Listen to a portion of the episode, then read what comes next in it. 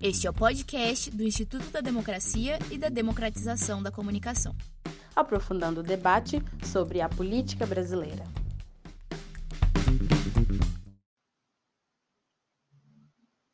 Boa tarde, bem-vindos e bem-vindas ao terceiro programa da série de lançamentos do livro Crises na Democracia, Legitimidade, Participação e Inclusão, é, que é um livro que está sendo lançado pelo Programa de Democracia Participativa da UFMG e pela Raiz Editores. O livro, na capinha dele, está aqui com a gente e ele já está disponível no site da editora. O link para acesso está aí é, nos comentários. É, esse é o nosso terceiro programa e vocês estão convidados a assistir os outros dois na página da, do INCT no YouTube. É, a gente discutiu primeiro a questão do trabalho e, e, e, a crise da democracia, e no último, no último a gente discutiu a, a, questão dos movimentos, da participação política e como que ela se relaciona com a democracia e com os problemas contemporâneos da democracia. Hoje, a gente vai tratar de dois, dois capítulos que fazem a segunda parte do livro, que trata de tecnologia e democracia. Os impactos da tecnologia sobre a democracia já estão sendo bastante tratados pela literatura. O David, Runciman tem um capítulo inteiro que chama a Revolução Tecnológica no seu livro Como as Democracias Chegam ao, ao Fim. E ele nos lembra é, que há muito tempo democracia e tecnologia andam juntos. O Estado e a democracia podem ser eles mesmos entendidos como dispositivos tecnológicos, né? O Estado no Leviatã é um autômato que recebe informações dos humanos e transforma em resultados racionais, tirando deles a capacidade de violência. Mas a gente não vai tão longe aqui hoje, a gente vai focar na questão da tecnologia e dos novos polos de poder que ela gera e como é, meios de comunicação, novas redes sociais, a própria internet continua gerando desafios e impactos para a questão da democracia, para o funcionamento da democracia. É, para nos situar nesse campo da internet e da política no Brasil, convidamos a Raquel Bragato, que é jornalista e doutora em Sociologia pela Universidade Federal do Paraná e nossa colega pós-doutoranda no INCT. Boa tarde, Raquel, bem-vinda. Também temos aqui três dos autores é, do, dos textos do livro, que vão falar sobre dois artigos. Né? É, o Teógenes Moura e a Alana Fontinelli pesquisaram os impactos das tecnologias de informação nos processos eleitorais, com um estudo super inovador sobre o Google e o uso do, dos mecanismos de do Google como mecanismo de busca durante as eleições de 2018. É, o Teógenes é graduado em Engenharia da Computação e trabalha no Laboratório Hacker da Câmara dos Deputados, e a Alana é doutoranda em Ciência Política. O trabalho do Pedro Abelin, que também está aqui conosco, bem-vindo, Pedro, trata do uso das tecnologias de informação e comunicação por um movimento específico. A gente volta aqui ao tema dos movimentos, que é uma coisa bem presente no nosso livro, que está preocupado com participação e inclusão. Mas ele vai falar de um movimento muito mais recente é, e é, com perfil de, de, de, direita, que é o Movimento Brasil Livre, o MBL. Teve um, o MBL teve um rápido crescimento, né, desde 2013, em termos de presença pública e influência, é, e fez isso usando muito bem as redes sociais para contornar as barreiras tradicionais de entrada na política, especialmente os partidos e os meios de comunicação tradicionais, para depois, inclusive, se aliar a eles. Então, o Pedro traz esse debate a partir de um debate sobre comunicação populista, e ele tem feito esse trabalho no seu mestrado de ciência política na Universidade de Brasília. Queria lembrar a todo mundo que está aqui, obrigada pela audiência, é, que a gente está com sorteio do livro e que vocês podem usar um link que está aí também nos comentários para é, inscrever e no final a gente vai escolher um númerozinho para receber o livro em breve. Pessoal, começamos então. É, queria começar pela Raquel. Raquel, como você e outros colegas que têm feito esse intenso mapeamento dos trabalhos sobre comunicação, é, sobre internet na comunicação, no direito e na política, estão entendendo em que ponto nós estamos nesses debates no Brasil hoje? Oi, Priscila, boa tarde, boa tarde a todos, obrigada pelo convite. É, eu vou começar contextualizando um pouco os debates desse campo de internet política, né? Esse campo é um campo que já tem aí uma trajetória, é, em alguma medida, densa e, e não é um, um, uma, um campo de pesquisa inicial, né? É, ele trata de temáticas muito diversas, o campo de internet política, que vão desde engajamento cívico, formação da vontade política, coesão social, reforço, né, o enfraquecimento da coesão social, participação política, um tema nobre é, e muito referendado nos estudos de internet política, questão da cultura política, questão da representação, é, campanhas políticas, todas essas temáticas elas são abordadas dentro dos estudos sobre internet e política, né?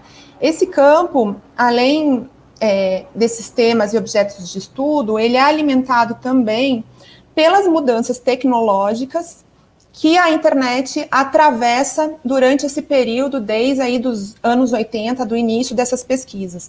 Então, a gente, mais recentemente, por exemplo, vai ver que a agenda de pesquisa ela é muito afetada é, pela hegemonia hoje das redes sociais, por exemplo, do uso de aplicativos móveis para a utilização da internet, como celulares ou tablets, é, e também por outros aspectos, como legislações relativas a dados abertos e acesso à informação pública. Né?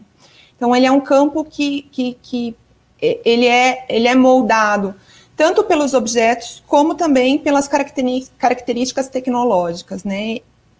E eu acho que vale observar aqui no início dos estudos, isso lá nos anos 80, é, enquanto os estudos sobre mídia e política, é, digamos que esse grande campo no qual se localizam os estudos sobre internet política, ele era pautado por, por uma perspectiva dos efeitos negativos da mídia na democracia, os estudos de internet política, eles começam é, muito marcados pelo discurso da potência da técnica, né?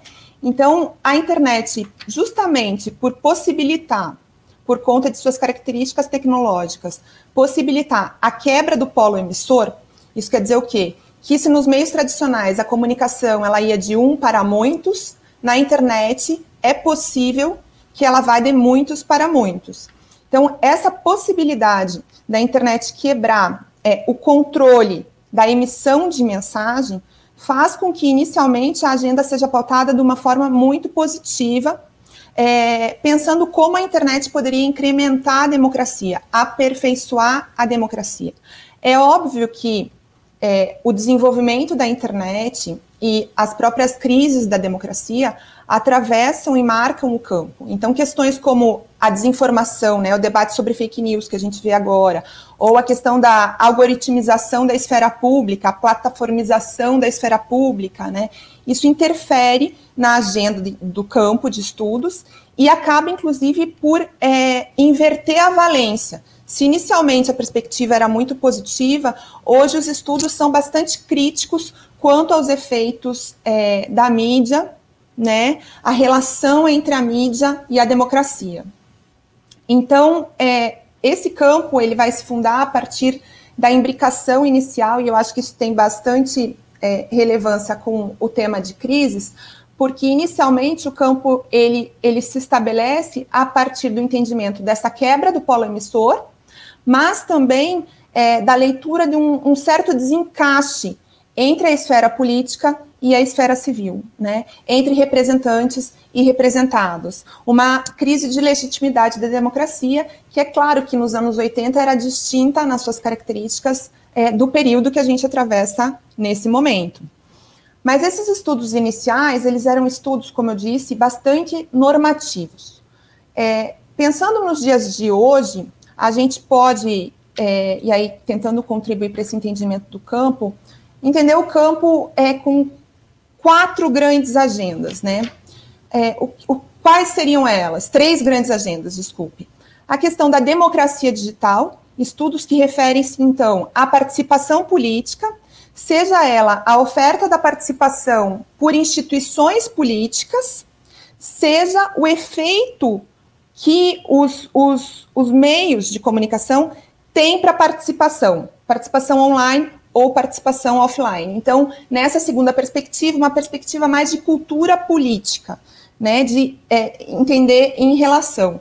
É, ainda no campo da democracia, na área da democracia digital, a questão da conversação e da deliberação democrática é uma grande área também é, e bastante já bastante estabelecida no Brasil. Aí estão estudos sobre a esfera pública digital, né, inspirados especialmente em Habermas. Então, entender a internet como esse novo espaço para troca de razões, para troca de argumentos, e se ela é, acaba por, por configurar um espaço em que essa troca se dê de forma respe respeitosa e dialógica. E também os estudos sobre deliberação online, que seria mais especificamente as análises das conversações, aqui também vale Habermas como talvez o principal marco é, desses estudos, e estudos que se localizam dentro da teoria da democracia deliberativa, né? E ainda as conversações políticas online. E aí seriam mais questões de poder, questões de antagonismo, mas também aquelas conversações sobre testemunho de vida, é, história de vida. Ainda dentro do campo da democracia digital, a gente pode trazer os estudos sobre transparência e publicidade. Então, isso muito relacionado ao Estado, essa comunicação direta entre Estado e cidadão, e pensar o, o, os websites do Estado como grandes espaços de repositório abertos de informação. A segunda grande área, e aí, Priscila, não sei como é que está meu tempo, mas vou tentar ir para o final. É, a segunda grande área seria do Estado digital e do governo eletrônico. E aí a gente vai ter digitalização de serviços, de agendas, de documentos estatais. Aqui a ênfase ela é gerencial, esses estudos estão muito ligados à administração, são estudos sobre padrões, sobre normas, sobre a oferta de serviço é, quase que entendendo o cidadão como um cliente, alguém que consome serviços do Estado.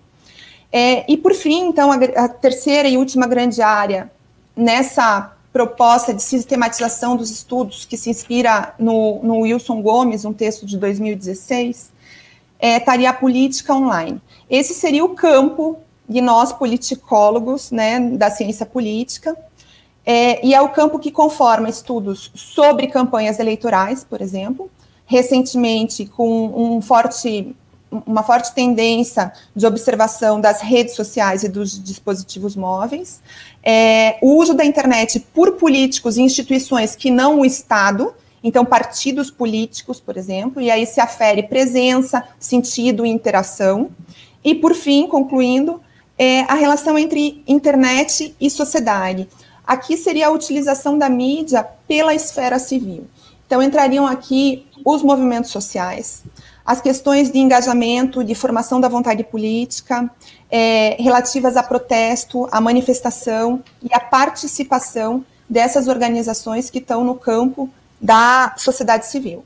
E aí, dando gancho, os estudos, por exemplo, sobre Occupy, sobre a Primavera Árabe, os indignados espanhóis, ou mesmo as jornadas de junho em 2013 no Brasil, ou os movimentos de 2016, entrariam nessa sub-área né, de internet e sociedade, é, que faz parte desse, desses estudos de política online que conformam aí a, a, os estudos sobre democracia digital, né, os estudos sobre internet e, e política.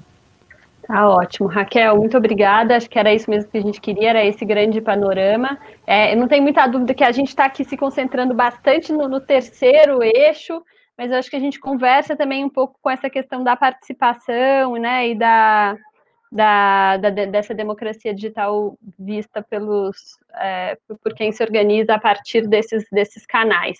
Mas eu não vou é, puxar esse assunto, vou pedir primeiro para o Pedro, Alana e Teógenes apresentarem um pouco dos seus trabalhos e depois a gente tenta voltar para fazer essas alguma conexão entre esses debates. É, quem quer começar? Pedro começa? Acho que era isso que eu tinha combinado.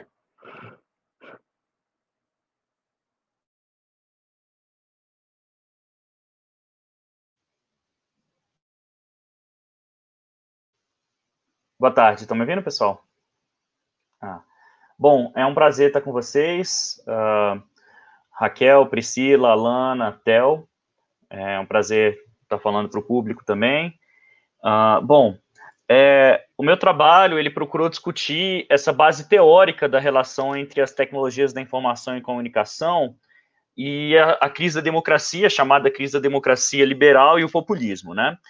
É, eu procurei discutir como é que existe antes, né, um aumento na percepção da população sobre a injustiça e a desigualdade promovida pelo Estado, né, é, resultado de uma influência é, cada vez mais mediada entre o capital financeiro e as decisões políticas, e as mídias sociais e as novas tecnologias de informação e comunicação, ela tem um papel importante nesse processo, porque eu argumento que elas re reconfiguram essas relações de gatekeeping tradicionais, né, e criam novas oportunidades para desafiar a hegemonia.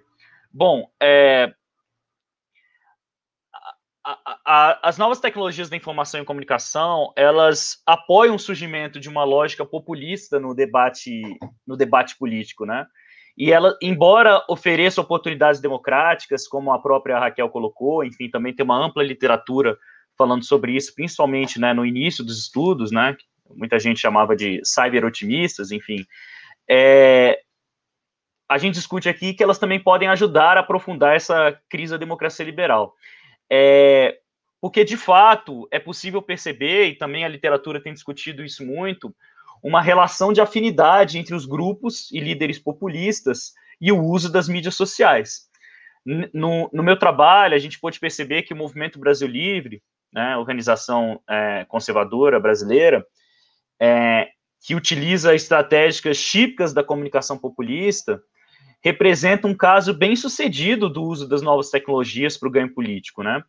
É, o grupo tem usado extensivamente as mídias sociais, né, para defender op opiniões que são profundamente contraditórias sobre os partidos políticos, né? Ora como sendo instituições válidas, ora ao contrário, né? E o que o, o trabalho mostra é que esse discurso ele foi profundamente estratégico, né? Antes da derrubada da ex-presidenta Dilma Rousseff, os partidos políticos eram demonizados, né, pelo Movimento Brasil Livre, eram associados com a esquerda, né, com o Estado, né, entre muitas aspas, o Estado coletivista, né, é, na visão deles. É, mas após o impeachment, o movimento passou a defender concepções positivas de partido político, né? E esse, esse movimento ele está associado ao apoio, ao apoio do MBL aos governos subsequentes e ao lançamento de candidaturas que foram colonizando os partidos que constituíram essa nova base do governo, né? É, e ao utilizar toda essa experiência em novas tecnologias, o MBL também é, exemplifica essa forma, né, que a gente argumenta, de como os atores populistas contornam esses gatekeepers tradicionais. É, nesse sentido, a gente pode perceber como o MBL possui uma relação né, um tanto conturbada, conturbada né, com a instituição do partido político, né, entre a negação e a necessidade. É, além disso, o trabalho argumenta que, ao defender uma agenda de reformas profundamente neoliberal, né, de austeridade econômica, de, de privatizações, desmonte do Estado, o MBL também se mostra um exemplo do que a bibliografia passou a chamar de neopopulismo, né? É, e eu também acho que o trabalho nos permite ir percebendo como a direita radical parece estar usando o estilo de comunicação populista com muito sucesso, né? O que pode ajudar a explicar esses recentes avanços no campo político, né? Na arena virtual, né? E acima de tudo, né? Essa ascensão, essa nova ascensão do populismo, e no caso do populismo de direita no Brasil. É, o MBL, então, é, é, é, é, um exemplo desse casamento entre direita radical, né, que, que desenvolve narrativas antissistêmicas bastante sedutoras, e um estilo de comunicação populista, né? E, como eu falei, isso pode ser um fator importante para tentar entender esse sucesso eleitoral e o avanço da extrema-direita na política brasileira. É, o Pedro coloca de um jeito muito interessante essa discussão do populismo como um estilo de comunicação, né? Com um jeito de falar pelo, com o público que justamente é, se, se, vale bem dessa comunicação mais direta, mais simplificada, é, e que, que, que, ele, que usa, né, que reverbera bem nas, nas redes sociais. É, vou pedir então para a Alana e Teógenes falarem um pouco do trabalho deles sobre um outro espectro aí do, da, da pesquisa na área, que é sobre o funcionamento da, da base, da estrutura aí da tecnologia mesmo e dos seus impactos sobre, sobre o debate eleitoral. Oi, boa tarde. É, é, um prazer estar aqui. Boa tarde a todos os outros autores e ao pessoal que está assistindo também. É, o nosso trabalho, assim, como a, a Raquel falou de maneira brilhante no início, tem bastante trabalho sobre internet e, e, buscando vários aspectos, né? Mas quando a gente foi buscar na literatura trabalhos que falarem, falassem sobre motores de buscas, a gente achou muito, muita pouca, muito, muito pouca coisa produzida, muito pouca literatura. E isso fez a gente pensar, né? É, informação é base para decisão para decisão política. Se a informação é base para decisão política e motores de busca estão ali para dar informação, porque não tem estudos sobre eles, né? Porque tão poucos estudos. E aí a gente, inclusive, durante o trabalho, encontrou um dos motivos, tipo a própria dificuldade de você entender esses motores de busca, já que eles não são muito abertos. Então, durante o trabalho a gente encontrou também. É, e o Theo pode falar muito melhor sobre isso do que eu. É, então, o nosso trabalho ele quer entender o, papel dos motores de busca na internet como provedores de, de informação durante os contextos eleitorais. Ele foi um trabalho exploratório, né, no sentido que a gente entrou mesmo assim tentando garimpar o mato, né, tirar o mato dali. E a gente criou uma metodologia muito inovadora, né, para tentar descobrir isso. E a gente partiu de duas hipóteses, né? A primeira hipótese era que independente dos perfis, a entrega do, do o que era entregado de informação para os usuários era a mesma coisa. E o que seria essa mesma coisa? Seria um pool de, de sites que estariam sempre no mesmo. que estariam sempre no topo, nos, nos rankings. E esses sites seriam as mídias tradicionais, né? Então elas sempre estariam ali. A segunda hipótese que a gente saiu é que o Google ele é influenciado pela lógica da demanda de informação. Ou seja, ele é influenciado pelo que tu acabas buscando. Então, ele acaba reforçando aquela bolha que você tem. Então, tipo, ele acaba reforçando os seus pontos de vista. Ele traz informações que reforçam aquilo que tu procuras. Acho que o Theo pode falar mais alguma coisa. É, eu acho que eu vou dar uma complementada nisso que a Lana falou. O nosso paper lá, o artigo é chamado é, Google e as eleições de 2018. A gente fez uma análise dividida em duas etapas, né? É, para tentar entender um pouco disso que a Lana estava falando, que era basicamente entender qual foi o papel do Google nas eleições. Até tinha uma literatura anterior tratando do tema, mas como a Lana falou, ela era muito mais enxuta do que é para outros mecanismos, tipo WhatsApp, Facebook, é, em termos de, de, de papel eleitoral, né? Daí nosso trabalho se dividiu basicamente em duas fases. A primeira a gente desenhou um, um, mecanismo que simulava contas de diversos perfis ideológicos e de gênero, é, e usou essas contas no Google durante o período ali de uns dois meses e meio é, anterior até a eleição, para fazer é, buscas repetidas no Google e ver quais eram os resultados apresentados. De, dessa parte da pesquisa a gente descobriu que o Google tende a mandar as pessoas para mecanismos de é, é, mídias, sites de mídia tradicionais, então G1, UOL, Terra, Globo, esse tipo de coisa. O que é interessante, levanta várias outras questões. É, o porquê disso, por que não para os sites de mídia alternativa que foram tão comentados durante a eleição de 2018. E a segunda parte foi uma parte que a gente usou é, processamento de linguagem natural para fazer uma análise exploratória é, do conjunto de palavras que eram mostradas para essas pessoas, né? Então a gente coletou mais ou menos 235 mil URLs é, nesse período, das quais 8 mil e pouquinhas eram únicas. E dessas 8 mil e pouquinhas URLs, a gente pegou o conteúdo textual que a página apresentava, salvou no banco de dados e aplicou o Word2Vec, que é um algoritmo de processamento de linguagem natural que permite ver quais palavras estão mais próximas umas das outras num corpo de texto. Então, nessa parte a gente descobriu que foi uma eleição muito violenta para os dois lados. É, a gente fez uma análise assim, não é um corpo de texto tão grande quanto geralmente se faz com Big Data, então foi uma análise realmente muito exploratória. Eu acho que é um artigo muito, muito, muito exploratório, pelo motivo que a Alana falou, que foi um dos, até onde a gente sabe, um dos primeiros, pelo menos no Brasil. Então, e o resultado que a gente achou foi esse: muitas palavras muito fortes para ambos os lados. Então, é, preguiçoso, nazista, é, delinquente, todo esse tipo de palavra apareciam para os dois candidatos, é, no caso o Fernando Haddad e o Bolsonaro, no segundo período das eleições, né, segundo turno. E, enfim, eu acho que são dois achados muito interessantes que levantam várias questões.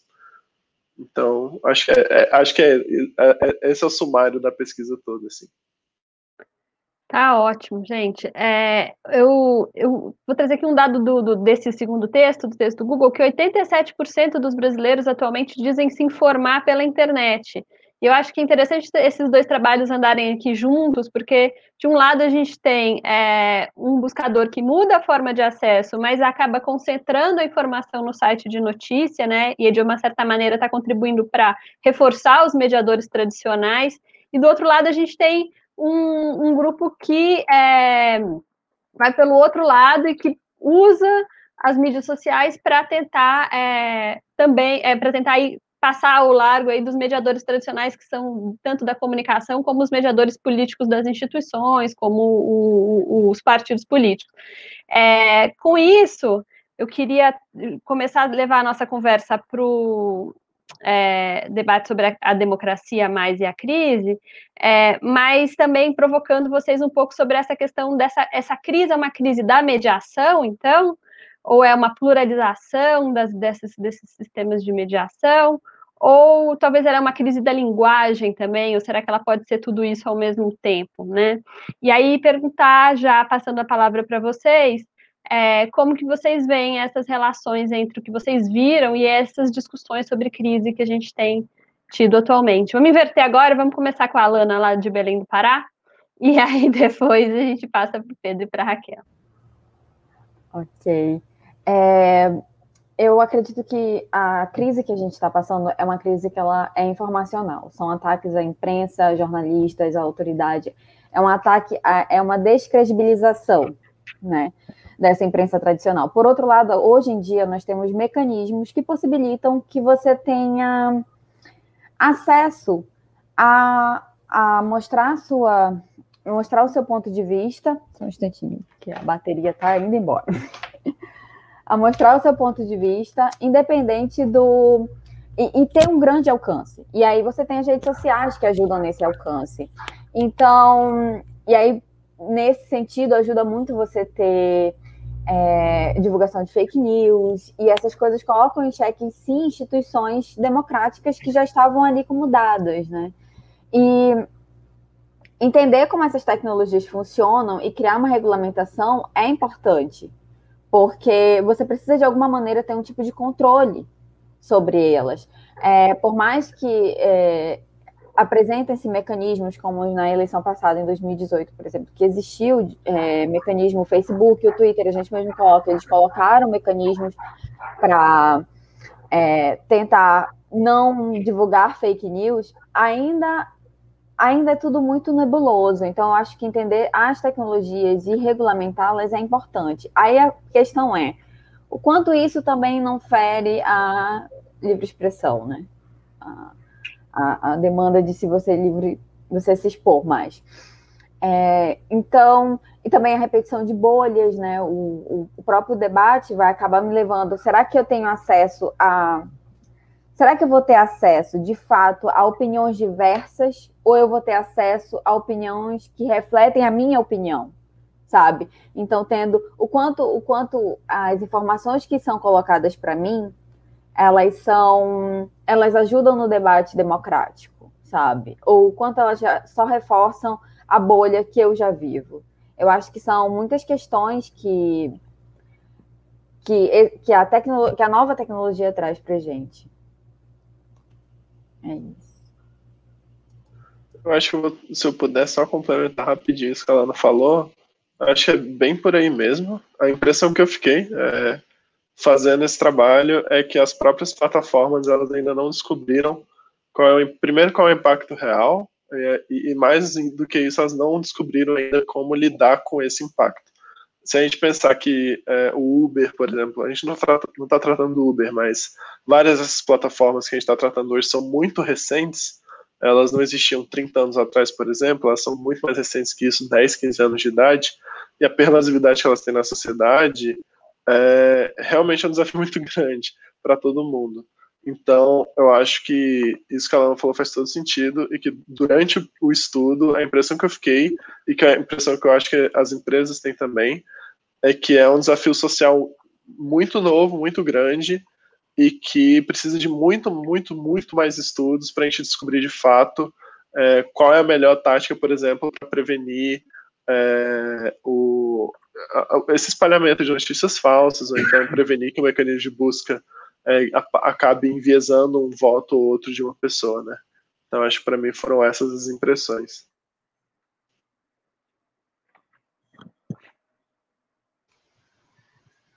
Bom, posso falar? Uh, sobre a questão da crise da democracia, ela é um objeto presente no debate acadêmico há muitos anos, né? Uh, mais recentemente ganhou esse protagonismo na agenda política, especialmente com a ascensão de regimes e movimentos autoritários e populistas ao redor do mundo, mas sobretudo com, a, com, a, com o sucesso eleitoral do Trump em 2016, né? Isso já indica um pouco essa questão da geopolítica acadêmica e do debate público, né? Parte importante da literatura passou a conceber o populismo como causa da crise da democracia, né? Reforçando uma noção estigmatizadora do populismo, de patologização das massas. Parece até às vezes que antes de 2016 tudo funcionava muito bem, por exemplo, nos Estados Unidos. É, e dessa forma, não se olha em muitas ocasiões com cuidado para as contradições da democracia liberal. Por qual motivo líderes estão ascendendo, líderes populistas? Por qual motivo as pessoas deixaram de acreditar nas instituições? Mas, principalmente, quais as razões materiais né, da ascensão desse movimento? Né? Acredito que a gente tem que olhar um pouco para o populismo muito mais como um sintoma de falha sistêmica do capitalismo, da democracia liberal, do que sua causa em si. Né? O sistema político e produtivo não poderia ser expressão da própria crise, como se coloca na literatura há muitos anos também. É, eu não acredito que a gente deve invalidar o conceito de crise de jeito maneira, né? A gente está tentando debater isso, né? Apesar de se falar em crise da democracia há muitos anos, né? Tocqueville, Habermas, Klausoff, enfim, são diversos autores, né? Mas eu acho importante compreender que o estilo de comunicação populista ele cria narrativas é, cataclísmicas, né? O, o, populismo não, os populistas eles não necessariamente criam a crise em si, mas eles, eles se utilizam dela como uma ferramenta anti-status quo né, expondo essa lacuna entre representantes e representados. É, mas o que eu argumento no meu trabalho também é que a gente deve pensar essas formas como a, as próprias construções narrativas da crise são reguladas, porque ela, a crise ela existe em comparação ao quê? Né? Aderir à narrativa de crise pode pressupor artificialmente uma realidade em que as coisas operavam numa suposta normalidade, né? ofuscando assim muitas perguntas e questionamentos que ajudariam a compreender a estrutura e a condição sistêmica de determinado problema, né? É, como eu falei sobre os Estados Unidos, né, na, em 2016. É, da mesma forma que a crise ela é legitimadora do Estado, e muitas vezes ela também justifica o estado de exceção, né? Então, como eu citei, parece que às vezes, né, para o debate, parte do debate acadêmico e para o debate público, a crise começou em 2016 com a eleição do Trump, né? Mas o que, que levou o Trump a ser eleito, né? Uh, enfim, é, por exemplo, assumir muitas vezes, né, o que, que é a crise? É você negar políticas de austeridade econômica é a crise? Enfim, eu acho importante a gente refletir sobre isso.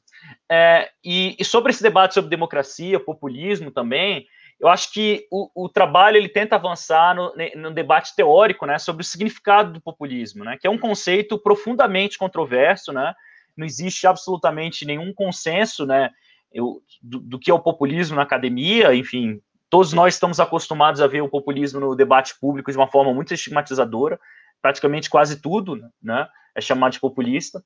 É, e, e, dentro dessas disputas existe um problema que é muito importante, que é o, o do colonialismo epistêmico, né? O norte global aplica conceitos, visões, experiências que são muito específicas da democracia liberal, né? é, e, e, consideram essa visão como universal. Uh, isso impacta muito né, o populismo, né, a, a, concepção de populismo. A noção histórica negativa de populismo ela, ela é muito impactada por noções que são minimalistas, superficiais de democracia, né? E que idealizam muitas vezes a democracia liberal como universal. É, então, quando a gente tem a democracia liberal como horizonte normativo supremo, qualquer concepção que desafia essa, essa hegemonia, né, que aparece como ameaça a esse modelo, é vista como algo que precisa ser combativo, combatido. Então, eu acredito que isso é, que isso é muito importante para a gente entender o discurso antipopulista e tentar entender a forma genérica como muitas vezes o, o populismo é tratado no debate público e acadêmico.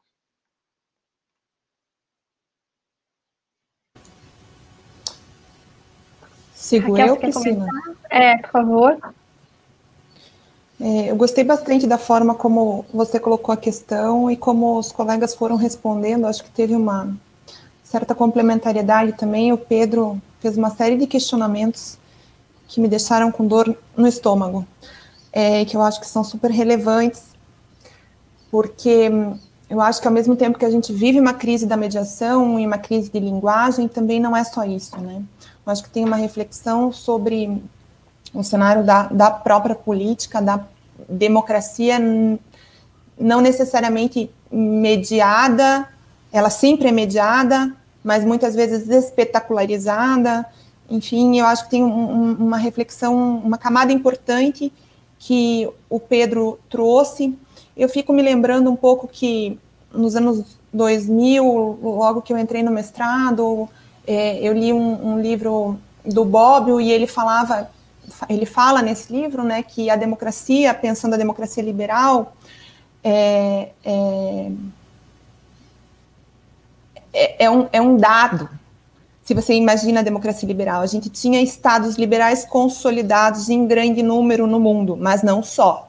Haviam outras formas de governo autoritárias também.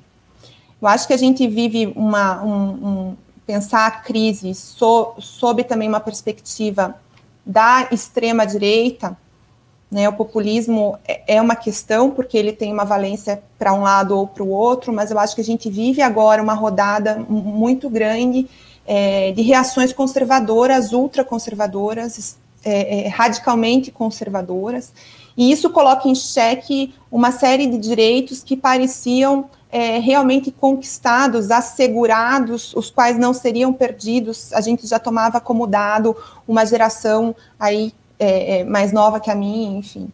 Então, eu acho que, que, que há um aspecto, um, um, recorte, dependendo por onde você entra, que, que permite que a gente fale de, de crise hoje em dia num patamar é, talvez distinto do, da primeira a primeira década dos anos 2000, né? E eu acho que isso não é pouca coisa. É, eu, eu queria procurar contribuir com o debate, adensando alguns aspectos a partir de uma reflexão um pouco de economia política e pensando isso para a internet, né? Então, se a gente vai pensar na internet como essa esfera pública digital, nos termos é, é, habermasianos, né, como um, um espaço em que a gente teria que manter a sua integridade a, a, através da preservação de alguns valores, valores é, relativos ao debate público, à troca de argumentos. Quando a gente se dá conta que o controle do tráfico digital na internet ele é feito por gigantes, por corporações enormes, por corporações transnacionais, e que a gente tem uma plataformização da internet, para ficar nos termos habermasianos, a gente pode falar de uma colonização da internet. A internet não foi sempre assim, ela foi colonizada durante esse período é, é, é, mais recente por essas grandes é, corporações que tratam os usuários é, como dados, né, é, de forma ativa para venda de anúncio. Então, o engajamento ele passa a ser mais importante do que o conteúdo que está disponível. E isso tem muita relação com as redes sociais. A, a, a interação entre os usuários gera dados, esses dados aprimoram o sistema tecnológico, e isso tem relação com o que eu acho que Teógenes estava falando na apresentação do, do artigo dele e de Alana, né? Aprimora o próprio sistema tecnológico que busca aprimorar as interações. Então, você gera um, um sistema que se alimenta e que alguns têm chamado de capitalismo de dado. E tudo isso com algoritmos extremamente opacos, algoritmos que a gente não sabe como funciona, que a sociedade civil e a sociedade política não têm controle.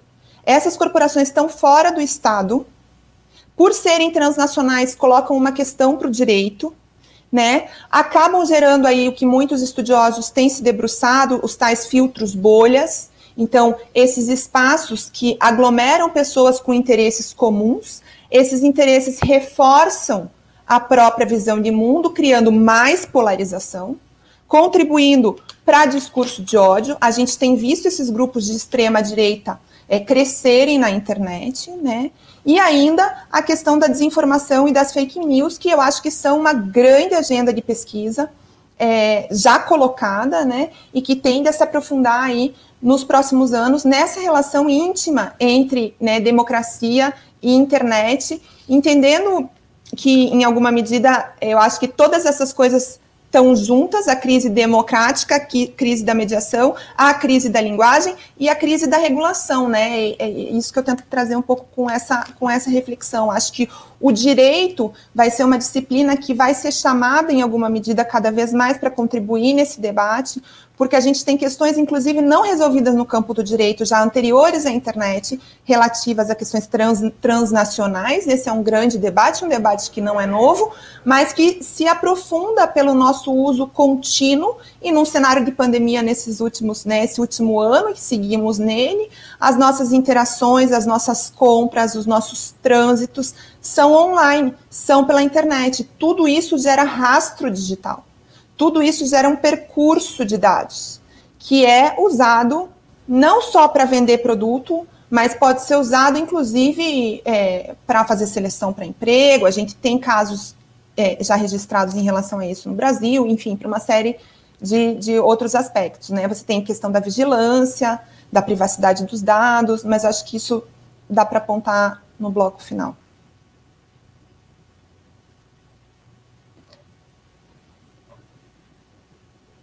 Está sem áudio, Pri. Quero contar para vocês que no, no, esforço de produção do livro, a gente realmente também lidou com, essas, com essa ideia de que é, são muitas dimensões, né? E que juntar essas dimensões não é, é uma tarefa para além da gente reunir todos esses aspectos, porque a gente tem é, perspectivas teóricas que enfatizam uma, que enfatizam outra, mas a gente tem justamente o livro, e aí fazendo a, a propaganda do livro, né? É justamente uma tentativa de articular diversas dessas origens, sem esquecer que os desafios da democracia já estavam colocados antes, inclusive o desafio da inclusão, que é um desafio eternamente em disputa na democracia, especialmente nos nossos países, é, mas identificando que tem alguns elementos ali de novidade em relação e que, e que, e que são muito elementos de como que as instituições lidam com todos esses problemas, né, e uma certa degradação da capacidade das instituições de lidar com esses problemas, de, regula, de, de regular é, judicialmente, aí decisões judiciais que apontam para todos os lados, é, a degradação dos valores, que a teoria tem falado constantemente, mas também essa, esse desencontro aí entre economia e política, que acabam criando tensões que alimentam essa desconfiança da, dos cidadãos com a democracia. Então, a gente está muito nesse ponto mesmo de tentar reunir esses diferentes, né, de reunir esses diferentes aspectos e e conseguir construir teorias que vão articulando é, essa complexidade de, de origens e de, e, inclusive de impactos, né? Assim, a mudança da tecnologia impacta o jeito que, que, que a, a a, a, eleição funciona, o jeito que a eleição funciona impacta a regulação sobre a eleição, é, impacta a percepção da população sobre como aquilo está funcionando, se está funcionando bem, se não está. Então, também acho que parte dos nossos desafios e agenda de pesquisa é conseguir fazer perguntas e estruturar é, trabalhos que vão percebendo como essas coisas vão se cruzando. E acho que o trabalho de vocês faz bastante isso, que é bem interessante. Então, gente, vamos ver os vamos ver, vamos, é, o, o, livro está aí, é, vamos ser, é, é pessoal que está aí presente acompanhando a gente, se puder é, colocar lá seu nome no, no sorteio, que a gente vai sortear um livro, e eu vou mais ou menos pular a terceira parte que eu ia fazer perguntas sobre metodologia, porque eu acho que vocês já falaram um pouco sobre a questão metodológica, porque a gente tem muitas perguntas interessantes, não sei se a gente vai conseguir responder todas, mas a gente tem, por exemplo, uma pergunta sobre os impactos da, desse, desse debate no próprio jornalismo, é, contra as narrativas de sucesso das redes sociais, essa atenção aí, jornalismo, redes sociais, como é que a gente lida com isso? É uma pergunta do Paulo Roberto. É, não, essa, essa pergunta não foi do Paulo Roberto. A pergunta do Lucas Porto: a internet pode causar rupturas? É, a participação da população caminha para o digital, a gente está vendo uma migração da população, da participação política para o digital, acho que essa é uma que eu depois posso até falar, é, mas a gente, esse, esse, é um debate que está tá colocado há muito tempo e que eu acho que o que a gente vê é, na verdade, as coisas é, um, uma forma de participação não tende a suprimir a anterior, né? As coisas vão se acumulando e vão se criando novos canais aí de, de, de funcionamento. É, mas acho que vocês podiam começar, talvez, respondendo um pouco essa questão dos impactos sobre o jornalismo, né? E essa tensão entre o, o, o jornalismo e as mídias sociais. É, a Edmeia nos pergunta também sobre como é que a gente, se, a gente, na verdade, está falando de um debate que está sobre a população como um todo, né? Qual é a porcentagem da população que acessa a internet? A gente fez aqui uma pesquisa rápida, é, cerca de 87%, 87% não é mais. É... Ops. 74% da população acessa a internet, grande parte desses 74 hoje ainda é pelo celular, né? Nem todo mundo tem banda larga em casa, o número de banda larga é bem mais baixo do que esse, mas de fato é diferente de que eu acho que do debate há 10 anos atrás, hoje a gente está falando de um país que, que tem um acesso bastante razoável, ainda que muito via internet móvel, e eu não sei se vocês, algum de vocês também quer comentar. Então, para a gente começar aqui as perguntas, essa questão do, dos impactos no jornalismo e essa tensão entre jornalismo e redes sociais, é, a questão da mobilização via internet, se ela caminha para o digital. Eu acho que eu passo em nada de mobilização, só que a de jornalismo eu passo. É, sobre a mobilização, eu tive uma experiência interessante agora, até o começo desse ano, que, como a Priscila falou, eu estava no laboratório hacker da Câmara, eu passei mais ou menos um ano e meio lá, e uma das coisas que eu estava estudando nesse tempo, que eu fiquei lá, era justamente a transição da participação popular em ferramentas digitais, né? Como é que o governo consegue, os legisladores conseguem trazer a população mais para perto é, do fazer da lei, né? Do dia a dia, mesmo da Câmara dos Deputados, por exemplo. E uma coisa que eu, que eu fui percebendo é que alguns anos atrás uh, o Lab tentava, por exemplo, é, captar muita gente para participação direta. Então, por exemplo, fazer uma plataforma que as pessoas podiam contribuir nos projetos de lei. Então, elas podiam entrar lá, dar palpite no projeto de lei, e esse projeto era passado para um deputado que ia botar ele para frente se tudo desse certo. Hoje, com o cenário que a gente tem de pandemia, é, com a ascensão do governo Bolsonaro e da direita e tudo mais, a gente está caminhando muito mais para é, um cenário que é, que é um debate maior, que eu não vou entrar, mas do ativismo de sofá, né, que é muito discutido, tem muita coisa escrita, é, mas que as pessoas tendem a participar muito mais indiretamente do que diretamente, necessariamente. Ao invés de ir lá escrever uma lei, a pessoa quer dar a opinião dela no Twitter e ver isso contar para alguma coisa. E aí o desafio se torna como que o poder público consegue é, extrair o que é bom de uma plataforma tipo Twitter, tipo Facebook, tipo, tipo Google, para participação popular na formulação de leis, por exemplo. Então, do jeito que eu vejo, a mobilização ela é, deixou de ser uma coisa do governo tanto indo atrás, é, fazendo várias plataformas e tudo mais, para acontecer mais espontaneamente e, é, e, a gente conseguir analisar melhor essa participação sem necessariamente fazer um esforço de construir uma nova plataforma, é, de ter todo um esforço de, de, de infraestrutura e tudo mais, para conseguir analisar o que a população já está fazendo de participação é, é, política na, na, nas plataformas digitais que já estão disponíveis, né? Então, acho que é isso, pelo menos para mim.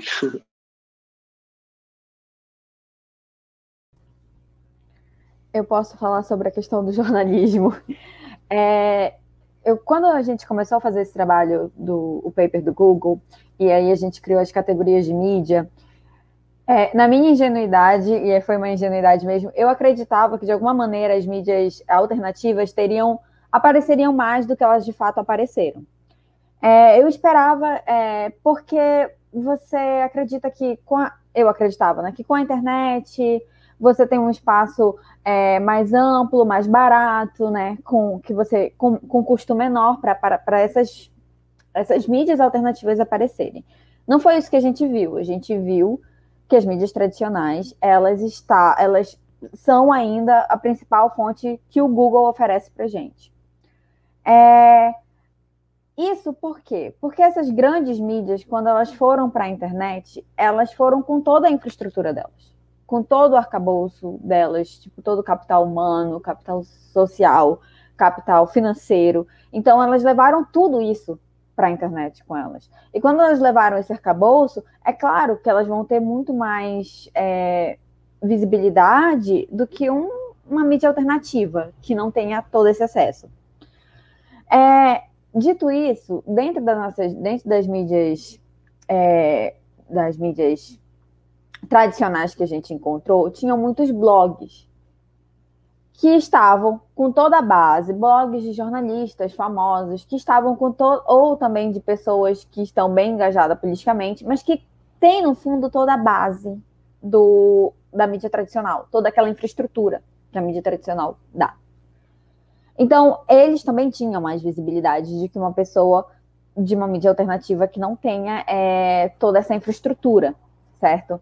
É, só que aí a gente entrou no governo Bolsonaro. E aí a gente entra num outro aspecto da relação da, do, do jornalismo e a democracia. É, a gente tem uma autoridade que descredibiliza os jornalistas e a imprensa várias vezes, e eu acho que, ai, eu não sei qual foi, acho que foi laboratório de jornalismo, alguma coisa assim, que, fala, que mostrou quantas vezes o nosso presidente, o presidente da República é, falou, falou contra jornalistas e autoridades. E, a, e o jornalismo e a imprensa, ela é uma instituição democrática. Quando você descredibiliza uma instituição democrática, você está colocando, você está mexendo na balança. E mexer nessa balança é importante. Agora eu vou confiar na informação. Eu não confio na informação da imprensa, eu vou confiar na informação de quem? Né? Da onde vem a minha fonte de informação agora, já que a imprensa não é uma fonte confiável? Aí surge essas questões. Eu acho que eu, eu vou só complementar bem rapidinho o que ela não falou, que a gente tinha muita tinha, tinha essa impressão que a gente ia ver muita coisa alternativa, até por causa dos outros estudos que estavam saindo sobre outras redes, né? Por exemplo, o WhatsApp. É, aqui no Brasil mesmo estava sendo produzido muito conhecimento sobre disseminação de fake news, sobre encaminhamentos de mensagens falsas durante, período, durante até o período das eleições. Então a gente olhou para aquilo e esperava, cara, a gente esperava que o Google estivesse direcionando especificamente para essas mídias alternativas, mas que a gente descobriu que não quando não tem essa tração orgânica, né, que o, o pessoal fala, de eu estou recebendo meu tio, da minha tia, de alguém próximo é, da família por meio do WhatsApp, o que a gente observou no Google foi ele mandando para G1, Globo, é, enfim, todos esses grandes portais, e eu acho que faz super sentido o que a Lana falou, de que esses portais eles já tinham todo um arcabouço antes, de relevância mesmo para o algoritmo do Google, então é muito mais provável é, que o UOL, por exemplo, tenha muito mais páginas indexadas pelo Google que se referenciam entre si, que é um bom sinal para o algoritmo do Google, do que um blog novo de alguém que não tinha essa relevância antes. Talvez isso ajude a explicar o porquê que a gente achou essa diferença. Eu vou bom, pegar uma carona. Ah, desculpa. Posso? Pode bem ir, rapidinho. Pode. Porque o Teógenes falou do, do, dessa questão do, do Google e que o UOL, por exemplo, já tem um arcabouço que dá muito mais reputação a ele, e eu acho que essa crise do próprio jornalismo, que se no, pass no passado recente a gente discutia grande imprensa e imprensa alternativa, como estabelecer outros pontos de vista, outros olhares, outros discursos, né? Como garantir que essa diversidade esteja presente nas narrativas jornalísticas. E aí uma, um debate sobre sistema público, um debate sobre concessões de rádio e TV, um debate que é, que é, que é muito amplo também.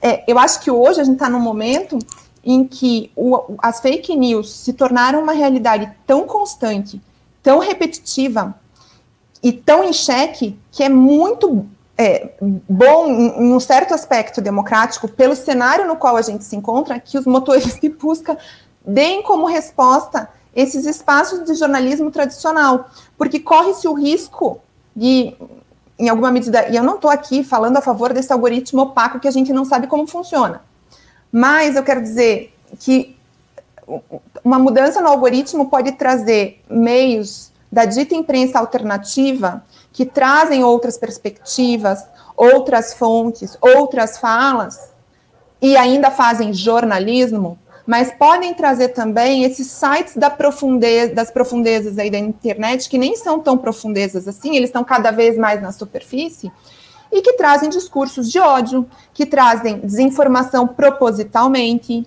né? Então, é, eu acho que o, o, essa, essa crise do jornalismo, ela é reatualizada com a digitalização, com a internet, é, para um, um patamar em que os, os debates do século XX sobre né, essa diversidade, a pluralidade, as diversas vozes, o, que tem que estar presentes no jornalismo, que isso sempre foi um debate muito frequente no campo é, dos movimentos que trabalham com direito à comunicação no Brasil, é, esse, esse debate ele permanece, só que agora atualizado, infelizmente, por um cenário em que você tem uma série de, de, de portais, inclusive, de, e de gente, de indivíduos, disseminando conteúdos que são construídos para parecerem verdades, mesmo que não sejam, e que são distribuídos, né, é, é, e se contrapõem a discurso, ao discurso jornalístico. Não à toa, vários portais e agências abriram agências de checagem, porque a gente hoje vive checando o conteúdo, né? Se aquele conteúdo é, é real ou não é real. Então, eu acho que é, essa, essa crise do jornalismo ela tem muita relação com essa, com essa crise da democracia, do, do, do que é verdade, né? Esse debate sobre pós-verdade, enfim. Vai lá, Pedro. Bom, é, eu concordo com tudo que foi falado. É, eu acho esse debate muito interessante, muito urgente. Eu acho que assim a Raquel e a Priscila têm muito mais capacidade de falar sobre isso do que eu, né? Mas uh, tentando trazer um outro ponto também, é, eu acredito que, de fato, né, as mídias sociais, as novas tecnologias, elas trazem muito mais complexidade para o debate sobre jornalismo e desinformação, mas entre os diversos problemas trazidos pela desinformação, e por mais contraditório que possa parecer, é que eu acredito que essa onda de desinformação, ela pode também reforçar, de certa forma, os monopólios de comunicação e a mídia empresarial, né? é, com os diversos sites de notícias falsas, né, essa profunda desinformação que vem de, né, de tudo quanto é lado, tem se reforçado essa percepção de que os monopólios de mídia são os guardiões da verdade, né? Temos, por exemplo, né, os fact-checkers, né, e é, ela descredibiliza também a mídia alternativa, que, apesar de existir uma hegemonia muito forte da extrema-direita, né, e de discurso de ódios nesse ecossistema da mídia alternativa, é, existe né, uma parcela também importante de, de contra-hegemonia sendo né, descredibilizada também. É, e a gente sabe que a desinformação não é uma coisa nova, né? Por exemplo, né? É, grandes jornais promoveram e promovem ao longo das décadas campanhas de desinformação e de destruição de reputação né, também.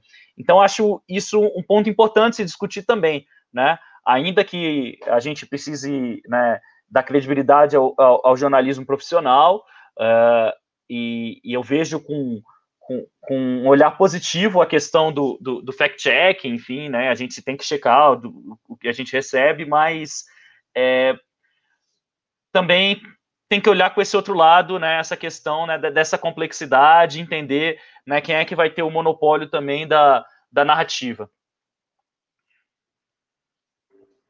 Bom, gente, a gente já tem. É, já estamos chegando aqui em uma hora de programa. É, eu queria agradecer que vocês já foram, inclusive, respondendo perguntas que eu não consegui nem apresentar, essa questão da informação e da desinformação, de papel da crise no futuro, é, papel da, da comunicação no futuro da democracia. Acho que a gente tem alguns elementos aí sem mesmo ter respondido diretamente, né? Acho que a Alana traz bem essa questão é, de como que a imprensa é uma das instituições democráticas, então, assim, não é à toa que a gente está preocupado com isso, porque é, a circulação de informações e de informações com credibilidade é um dos pilares para que os cidadãos possam tomar suas decisões de forma informada, né? Então, isso aí é, é, um, é um, é um tema central é, para o funcionamento da democracia.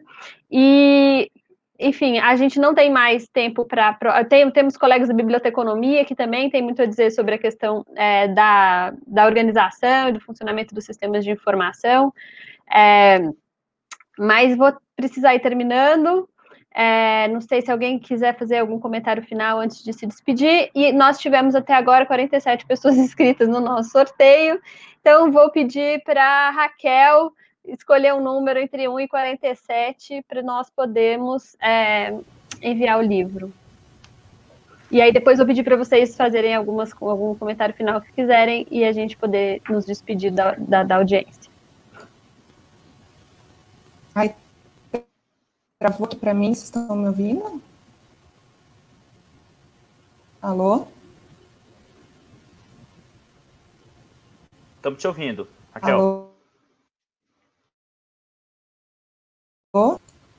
Gente, vocês estão me ouvindo? Estamos te ouvindo. Vou falar o número 7. que travou aqui. Número 7, se vocês estiverem ouvindo. Muito bem, número 7. Aí, enquanto a gente vai descobrindo quem é o número 7, é Romeu Pereira. Romeu Pereira é o que, que, ele precisa fazer? Entrar em contato, mandar um, um, o seu contato aí pelo chat para gente, que a gente vai, o seu e-mail, que a gente retorna pedindo os seus dados para podermos enviar o livro. Gente, queria agradecer a presença de todo mundo e pedir para se vocês quiserem fazer algum comentário final enquanto se despedem, para a gente poder encerrar por aqui. Bom, eu queria agradecer o convite e falar que é uma honra estar tá é, participando de um debate com pesquisadoras é, e pesquisador e o Theo, pessoas que eu admiro bastante, né? Conheço é, é, bem o trabalho, enfim, eu já conheci o trabalho da Raquel, mas não a conhecia pessoalmente. Na verdade, continuo não conhecendo pessoalmente, né? Mas a gente está se acostumando com essa dinâmica virtual, enfim. E é um grande prazer estar com vocês, uma honra, enfim. E espero que a gente possa desenvolver mais debates aí na, nos, nos, nas próximas semanas. Bom, acho que eu vou ler depois do Pedro, então. Eu vou só concluir dizendo é, que sim, tudo isso que a Raquel falou agora há pouco e que o Pedro continuou faz todo sentido. Acho que essa é a graça do nosso artigo, uma das graças, que é justamente que o mecanismo de busca do Google é uma caixinha preta. É muito uma das dificuldades que a gente teve justamente é essa que é uma caixa preta e que eles fazem questão que seja. Então é muito difícil interagir com ele tirar dados de lá, é, tendo certeza que esses dados estão corretos. E isso levanta todo tipo de questionamento, desde é, se é positivo que ele direcione para grandes mídias ou não. Qual, qual a consequência disso? Acho que é um tema muito legal para um futuro estudo que se aprofunde mais, que pegue mais dado, que é, consiga analisar mais texto para a gente entender melhor o que está acontecendo. Então, para mim é isso. Obrigado pelo debate, pessoal. Até a próxima. Gente, o debate foi muito bom, foi uma honra participar com vocês. É, eu só queria falar só uma coisinha. É 74% das pessoas estão na internet, mas a grande maioria delas só tem acesso a redes sociais, por conta do tipo de, de acesso à internet que elas têm. Então, elas têm acesso à informação, mas é uma informação vinda das redes sociais. E a gente falou que o Google dá para a mídia tradicional um espaço, mas a gente não sabe como é isso das redes sociais, né? Qual tipo de mídia ele, qual tipo de mídia, qual tipo de mídias elas divulgam. Então, mais um questionamento, mais uma agenda de pesquisa aí que tem. É, eu acho que se a gente se deixasse, a gente ia falando, falando, porque o que tem de coisa para falar, né? É, muito obrigada. Foi uma honra realmente participar. É, agradecer o convite e a participação. Foi um prazer estar aqui com vocês, gente. É, acho que teria ainda muito, muito debate para fazer. Queria fazer menção também a, a, alguns dados que eu trouxe sobre o campo de estudos, estão presentes num artigo que eu produzi com dois colegas, o Rafael Cardoso Sampaio e a Maria Alejandra Nicolá, que deve sair num dicionário, um verbete, é um verbete sobre internet política, que compõe um dicionário de Ciência Política, que deve sair agora este ano ainda. Então, agradecer a contribuição, o trabalho conjunto com eles. E foi um prazer estar aqui com vocês. Obrigada, Priscila. Obrigada, gente. Boa tarde e esperamos nos encontrar em próximos debates com vocês, desenvolvendo essa agenda de pesquisa super rica que vocês apontaram agora no final. Boa tarde. Tchau, tchau.